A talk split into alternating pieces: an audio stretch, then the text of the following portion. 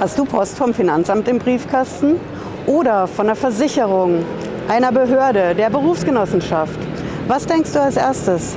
Mist, da muss ich was machen. Da setze ich mich jetzt direkt hin und schreibe denen was.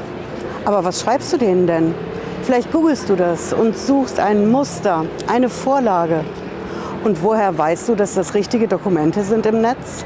Woher weißt du, dass die aktuell sind, dass die rechtlich korrekt sind und genau auf dein Problem passen? Genau da bist du goldrichtig, hier bei uns bei den Pepper Papers. Hier findest du genau dein Rechtsdokument, was genau auf dich passt, auf dein Problem.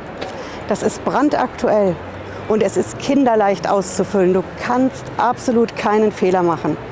Und am Ende hast du ein Rechtsdokument, das ist rechtssicher, vom Anwalt geprüft, ohne dass du zum Anwalt gehen brauchst. Am besten legst du direkt los und holst dir dein Rechtsdokument hier auf den pepperpapers.de. Und dann hast du deinen gepfefferten Brief ans Finanzamt und die Behörden. Viel Spaß!